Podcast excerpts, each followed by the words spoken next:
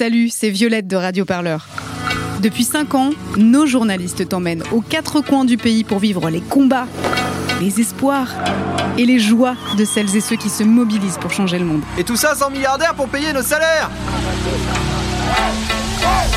Et pour que ça continue, on a besoin de ton soutien. Rendez-vous dès maintenant sur radioparleur.net slash don pour soutenir le seul studio de podcast qui ne lâchera jamais l'affaire.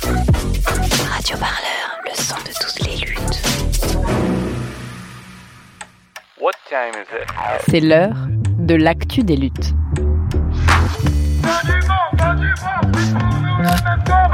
Un podcast de Radio Parleur. Le son de toutes les luttes.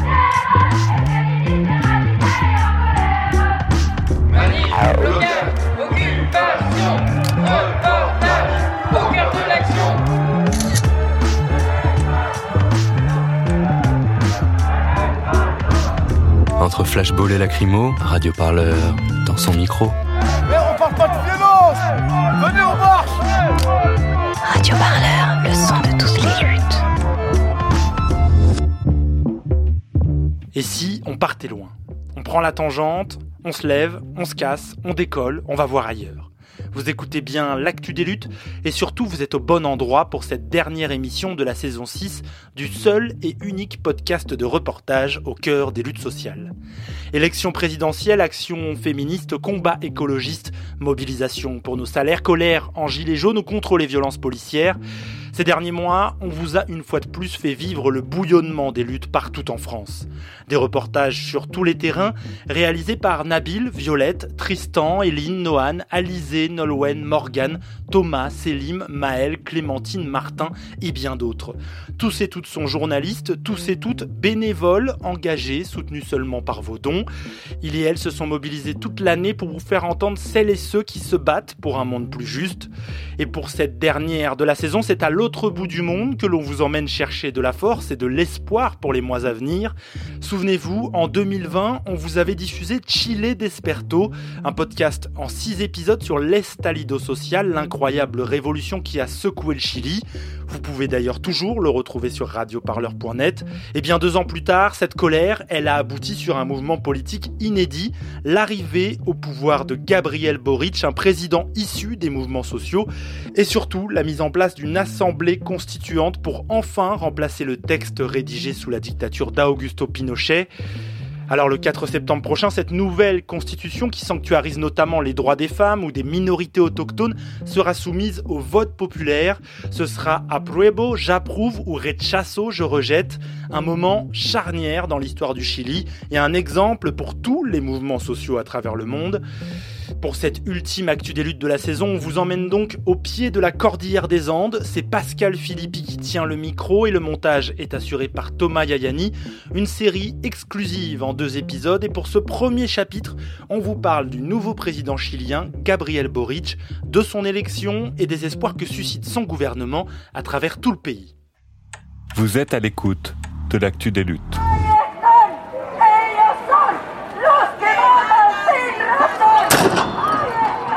Je pense que la liberté des Chiliens était mise en question.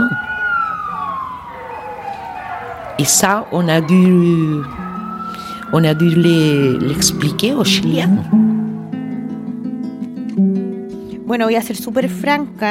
J'ai participé à la campagne de Gabriel Boric, mais pas uniquement pour Gabriel, surtout pour que le fasciste ne soit pas élu. Je crois qu'il n'y a pas pire que le fascisme. Boris, c'était quelque chose de nouveau. Il est jeune. Et c'était aussi, d'une certaine manière, reconnaître les, les travaux qui, qui ont fait les jeunes, les étudiants. C'est la première fois qu'on a un gouvernement qui, qui sort de- du binominal, de, cette gauche euh, qui a administré le modèle néolibéral et de cette droite euh, ultra Le fascisme s'incarne au Chili dans la figure de caste, celui dont on ne prononce pas le nom, comme Voldemort. Et donc du coup, c'est une sorte de promesse pour, pour le peuple chilien et une expectative très importante pour, pour, pour les gens. quoi. Un énorme pouvoir euh, donne une énorme responsabilité, tu vois. On ne sait pas ce qui va se passer, en tout cas. Que se passe-t-il au Chili? Une population tout entière semble saisie de dégagisme. Au Chili, La foule dans les rues est toujours aussi dense après cinq jours de contestation. C'est vraiment des scènes de guérilla urbaine là, qui sont en train de se dérouler euh, dans les rues de Santiago. Et les policiers sont en train d'arriver. Bonjour Lionel. L'élection au Chili euh, d'un président de, de, 35 ans, un record hein, pour euh, l'Amérique latine. Leader étudiant des manifestations de 2011 pour offrir un programme progressiste dans un pays qui vit encore dans l'héritage économique de la dictature d'Augusto Pinochet.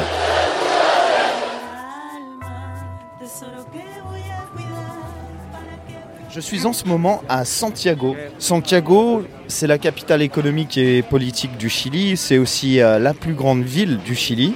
Et c'est une ville qui a été marquée par les mouvements sociaux, surtout quand on voit tous les tags et graffitis qui sont présents sur les murs. Donc beaucoup de ACAB, beaucoup de Pacos Culiao, puisque Santiago a été l'épicentre de l'estallido social euh, au Chili.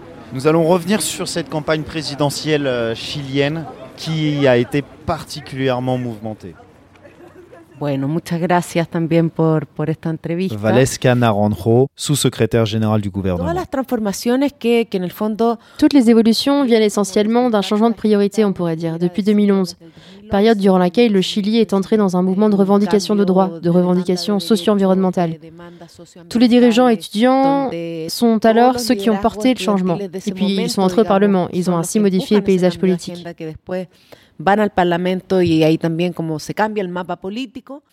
Nous étions donc dans cette période de reconfiguration et puis l'estallido social est apparu comme un moment décisif au Chili en 2019. Et puis il y a eu la pandémie aussi. Comment s'est passé l'estallido social pour vous Et durant ce moment, étiez-vous déjà député? Sí, llevaba un año y medio. Oui, j'étais déjà député depuis un an et demi. Gonzalo Winter, député du parti Convergencia Social, le parti de Gabriel Boric. J'appartenais à une coalition politique qui s'appelle Frento Amplio et qui est arrivée au Congrès, une coalition qui paraissait très jeune, qui s'était créée sous l'impulsion de revendications citoyennes comme la démarchandisation des droits sociaux, la dénonciation des inégalités sociales, le féminisme et l'écologie. Ce fut un moment assez compliqué car l'estallido social et la pandémie avaient attisé la sauvagerie, la passion de chacun et le peuple était dans une position de destitution très forte. no había puesto en su cabeza la necesidad de que alguien gobernara. Pour toi, Boric est un Mario. Sí. Maria Rosé, habitante et féministe de Valparaiso. Est-ce que tu te souviens de la loi anti-barricade? Sí. Et pour toi, quel est le positionnement de Boric là-dessus? Je ne sais pas si tu as vu la vidéo où il est attaqué dans le parc forestier. Eh bien, c'était à cause de ce qu'ils ont fait au sujet de l'accord de paix. Mais aussi parce que c'est un amarillo. Il te dit qu'il va y avoir des changements, mais tu ne peux pas sortir pour manifester, sinon tu vas en prison. Je trouve ça injuste. Et c'est pourquoi on l'appelle amarillo.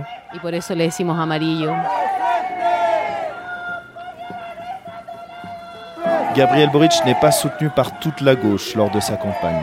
Il y a une gauche plus radicale, née durant l'estallido social, qui le trouve amarillo, c'est-à-dire jaune, pas assez rouge, pas assez à gauche, pas assez révolutionnaire.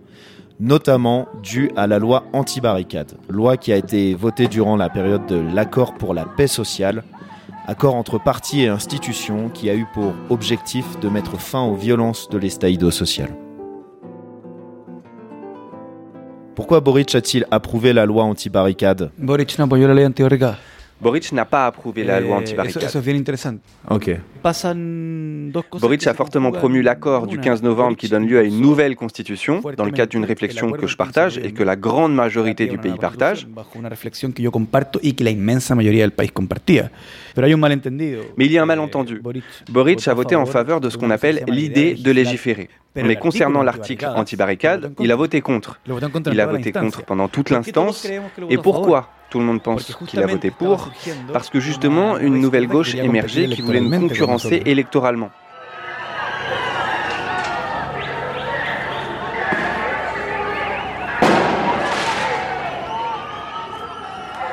Alors je vous propose de discuter maintenant de comment s'est déroulée la campagne présidentielle pour Gabriel Boric, car je crois que cela a été une période un peu compliquée. Bueno, esta fue una campaña bien improbable. Eh bien, c'était une campagne assez improbable. Dans mon cas, j'étais présente depuis le début. Il nous a fallu récolter les signatures pour que Gabriel Boric devienne candidat. Et puis après avoir remporté la primaire et malgré les autres candidatures soutenues par le centre-gauche et aussi par le centre-droit, Gabriel Boric se qualifie pour le second tour contre José Antonio Cast, qui représente, de notre point de vue, l'extrême droite. Par ailleurs, nous étions en seconde position en termes de pourcentage au premier tour, pas en première position. Ensuite, il y a eu l'élection présidentielle. Comment ça s'est déroulé pour, euh, pour toi? Eh, Je pense que tout cela n'était qu'un show. No podía entender cómo había de candidato un nazi. Je ne comprenais pas comment un nazi pouvait être candidat. Je ne pouvais pas comprendre comment une personne pouvait être candidate avec une position aussi aveugle sur ce qu'était le Chili et tout ce qui s'était passé. Boric a gagné simplement parce que nous n'avions pas d'autre choix. Durant le premier tour, José Antonio Cast est arrivé en première position. Comment est-ce possible? En fait, ça me semble tout à fait normal et logique. Surtout après une période de manifestation comme l'estaïdo social. Eh bien si, parce que celui qui s'étonne que Cast ait fait 27% des suffrages au premier tour est un imbécile qui n'a pas compris l'estaïdo social. Une partie de l'estaïdo social avait une rhétorique qui était anti-chilienne, qui détestait notre passé, notre identité nationale, etc. La grande majorité du pays a un attachement très profond envers l'identité chilienne, envers son drapeau, envers son hymne, envers son équipe de football, envers sa danse, son histoire. Et durant l'estaïdo social, on brûlait des drapeaux chiliens. Évidemment, il y avait des gens qui n'étaient pas d'accord avec ça. Comment tu t'es senti quand Boric a été élu? Écoute, au fond de moi, je me suis senti un peu plus calme que ce ne soit pas le nazi qui ait gagné. C'est vraiment genre... Parce qu'honnêtement, avec l'estaïdo social, quand on a organisé des soupes communautaires, on a aussi commencé à discuter de ce que signifiait la politique, ce qu'était une assemblée constituante, ce qu'était l'accord de la paix. Et nous avons commencé à être persécutés. Alors quand Boric a gagné, je me suis dit au moins, je vais pouvoir continuer à vivre. Parce qu'on pensait vraiment que si c'était l'autre type qui gagnait, si salía él, íbamos a, on allait disparaître. a desaparecer. Personne n'avait réfléchi au fait que haïr le gouvernement signifiait aussi rêver d'un autre gouvernement. Et arriver à la figure de cette personne que certains considéraient comme un traître, comme la personne idéale pour pouvoir présider la République.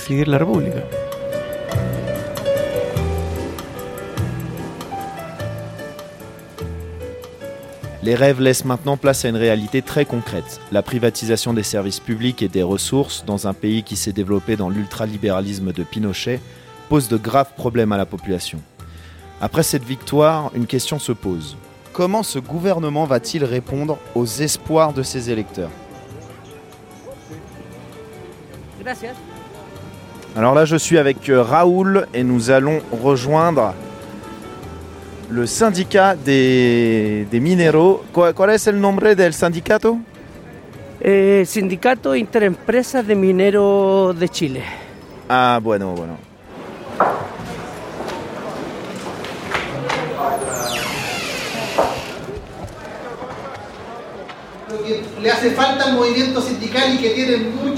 Ce qui manque au mouvement syndical et que les hommes d'affaires ont beaucoup, c'est le pouvoir.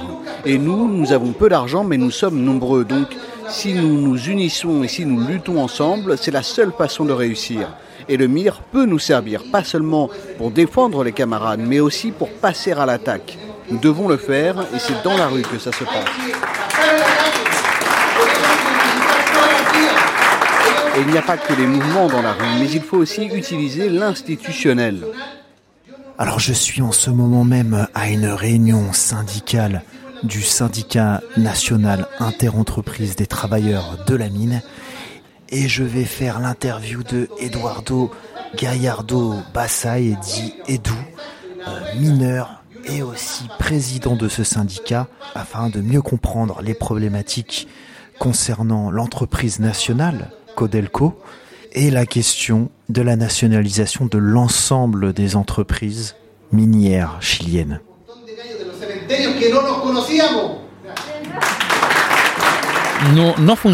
Codelco ne fonctionne pas comme une entreprise publique. De plus, 70% de ses travailleurs sont sous-traitants. Donc le travail qui est effectué dans la mine qu'il s'agisse de production, de travaux alternatifs ou de soutien par exemple, sont sous-traités par des entreprises privées. Et ces entreprises, aujourd'hui, dans le secteur minier, il y en a un grand nombre qui sont des multinationales. Pour nous, les travailleurs sous-traitants, l'un de nos principaux problèmes est qu'il n'y a pas de stabilité d'emploi. Un exemple qui nous est arrivé à Rancagua en 2016. Nous faisions partie d'une entreprise de sous-traitance. L'entreprise venait de décrocher un contrat de trois ans et demi, puis en mai et en juin, Codelco lui a dit c'est terminé. Et plus de 600 travailleurs se sont retrouvés à la rue du jour au lendemain. Valesca Narantro, pourquoi n'y a-t-il pas un plan de nationalisation des entreprises exploitant les grandes mines chiliennes Tendría que ir a preguntarle a, a la ministra de Minería y a las mineras y a las transnacionales. Alors pour ça, il faudrait que j'aille demander à la ministre des Mines, aux compagnies minières et aux multinationales pourquoi elles ne partent pas? Non, mais sans plaisanter. Bien, nous avons une entreprise de cuivre d'État qui s'appelle Codelco, à travers laquelle s'effectue l'exploitation nationale. Et ces revenus servent à financer toutes les politiques Aujourd'hui, nous avons également décidé de créer une entreprise publique de lithium, qui est une autre ressource naturelle importante dont dispose le Chili. Nous allons utiliser le même modèle, notamment celui des concessions. Tout ça part d'un constat rempli de bon sens, n'est-ce pas L'État, c'est-à-dire l'entreprise publique, Codelco dans le cas du cuivre, exploite les ressources à sa capacité maximale. Par conséquent, elle peut vendre les droits d'exploitation des ressources qu'elle ne peut pas exploiter elle-même. Elle les vend aux transnationales qui paient alors un impôt.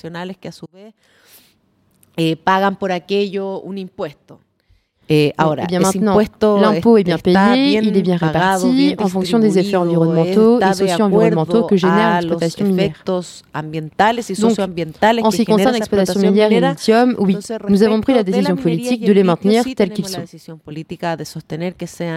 Alors nous allons initier le dialogue, comme cela a été la marque de fabrique de notre gouvernement et de notre campagne, avec les groupes d'intérêt, mais aussi avec les citoyens et les citoyennes, sur la manière dont elle doit être exploitée, ainsi que la charge fiscale de ces ressources.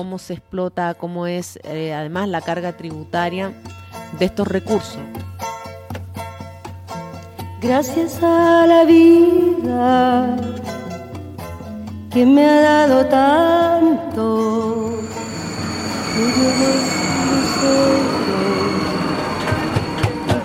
Ambiance euh, dans le métro euh, de Santiago aujourd'hui. Et ben, je suis en, ce moment même sur euh, la Plaza de l'Arma. Alors c'est marrant parce que sur cette place, très belle place hein, moi je trouve, il y a à la fois des prostituées, des dealers, mais en même temps des petits cafés comme on pourrait trouver sur la place du Capitole à Toulouse, des petits cafés branchés, en même temps de la verdure, une baffle euh, avec quelqu'un qui parle de Dieu. Ah, c'est un sacré mélange. Et maintenant, allons un peu discuter des revendications qu'ont les étudiants en termes euh, d'éducation supérieure avec le syndicat Lucia Baez.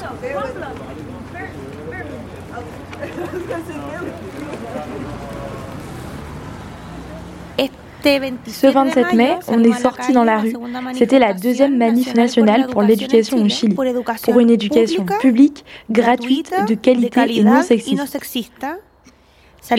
On est sorti dans la rue pour l'augmentation, l'expansion et l'extension de la bourse alimentaire BAS et aussi pour l'annulation de la dette CAE. Pendant longtemps, grâce à la constitution de la dictature, de nombreuses personnes se sont endettées pour pouvoir étudier.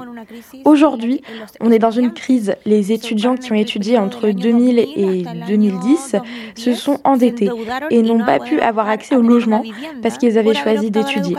Parce qu'ici, au Chili, c'est soit les études, soit le logement. Gonzalo Winter, est-ce que le gouvernement de Gabriel Boric a-t-il prévu de réajuster la bourse alimentaire étudiante BAES? Oui, oui, c'est quelque chose sur lequel on travaille. Et en fait, je crois que le ministre de l'Éducation a déjà dit oui à ces propositions. C'est un montant qui est remis sous forme de bourse alimentaire aux étudiants qui n'avait pas été réajusté depuis 10 ans. Par conséquent, aujourd'hui, c'est assez peu. Mais en ce qui concerne l'enseignement supérieur, eh bien, il y a beaucoup, beaucoup, beaucoup de progrès à faire, mais cela a aussi à voir avec le système universitaire lui-même. Et aussi, le gouvernement aujourd'hui ne va pas pouvoir tout mettre en œuvre, car le gouvernement n'a pas le pouvoir sur la logique de l'éducation. Il est très important, à mon avis, d'aller vers la gratuité et de supprimer la dette des étudiants. Una cosa que acá en Chile, que no sé, creo que no hay tantos países con este modelo, que es la educación Il y a une chose ici au Chili que je ne pense pas avoir trouvée dans d'autres pays. C'est l'enseignement scolaire subventionné. C'est-à-dire que l'État verse une somme d'argent par élève aux écoles subventionnées qui doivent en retour euh, s'engager à améliorer la qualité de l'enseignement, de l'équipement, etc. Ces établissements subventionnés avaient également le droit de demander un prix raisonnable aux parents.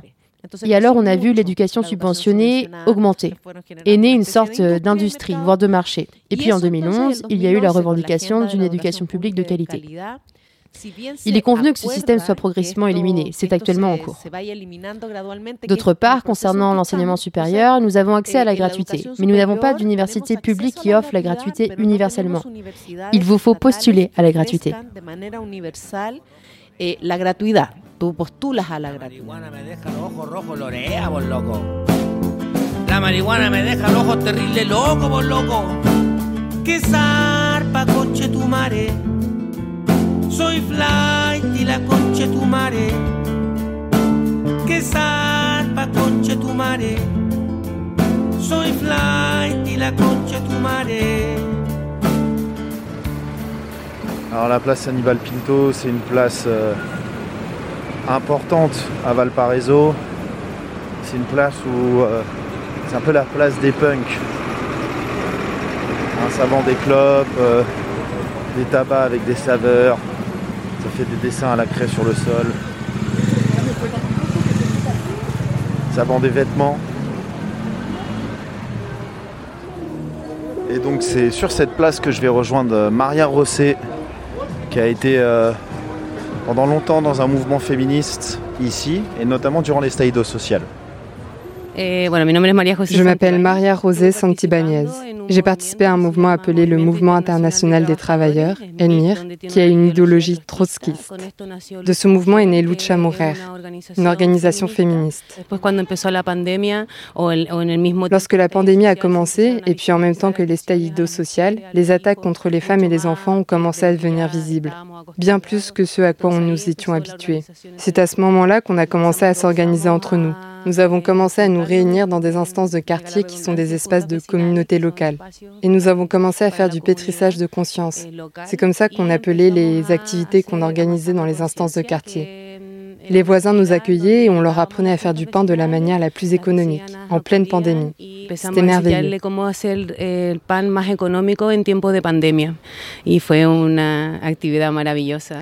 Enfin, c'était la première fois qu'on voyait ça, que des espaces s'ouvrent pour les femmes.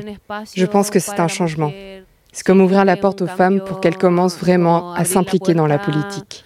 A, que la mujer se empiece a involucrar en la política realmente. Quand l'estallido social explose, la femme était l'acteur politique le plus important de la politique chilienne, en tant que femme et en tant que femme citoyenne. Le féminisme au Chili est arrivé rapidement, il est arrivé organisé, il est arrivé avec une coordination au niveau national, la coordination du maintenant le 8 mai au Chili, dont je pense organiser les plus grands mouvements sociaux au Chili aujourd'hui. Plus grand que les syndicats de travailleurs, le féminisme au Chili fait bouger les foules aujourd'hui plus que le syndicalisme, plus encore que le syndicalisme étudiant lui-même. Être une femme est une identité plus politisée qu'être étudiante ou ouvrière. Et je pense qu'au Chili, cela a eu un développement intéressant. Il y a de l'humour féministe, il y a de la littérature féministe, il y a de la philosophie féministe et il y a des leaders politiques féministes.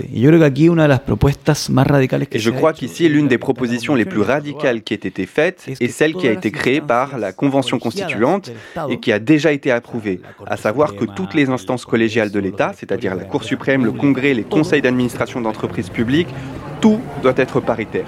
Tout.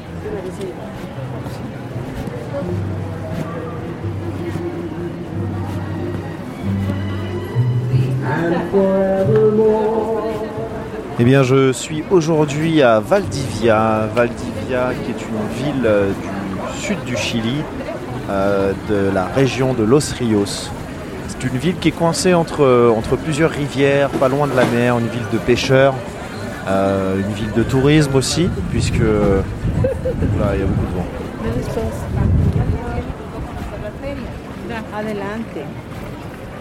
Voilà, je pense ici on mange du bon poisson, hein, ça c'est certain. Là, il y a un sacré vent, parce qu'on n'est pas loin de la mer. Donc, autour de moi, il y a pas mal de bateaux. Je suis sur les quais de la ville. Le centre-ville a l'air euh, assez mignon. C'est une ville où il y a eu une grosse immigration euh, allemande. Et en même temps, c'est aussi une ville euh, sur un territoire mapuche.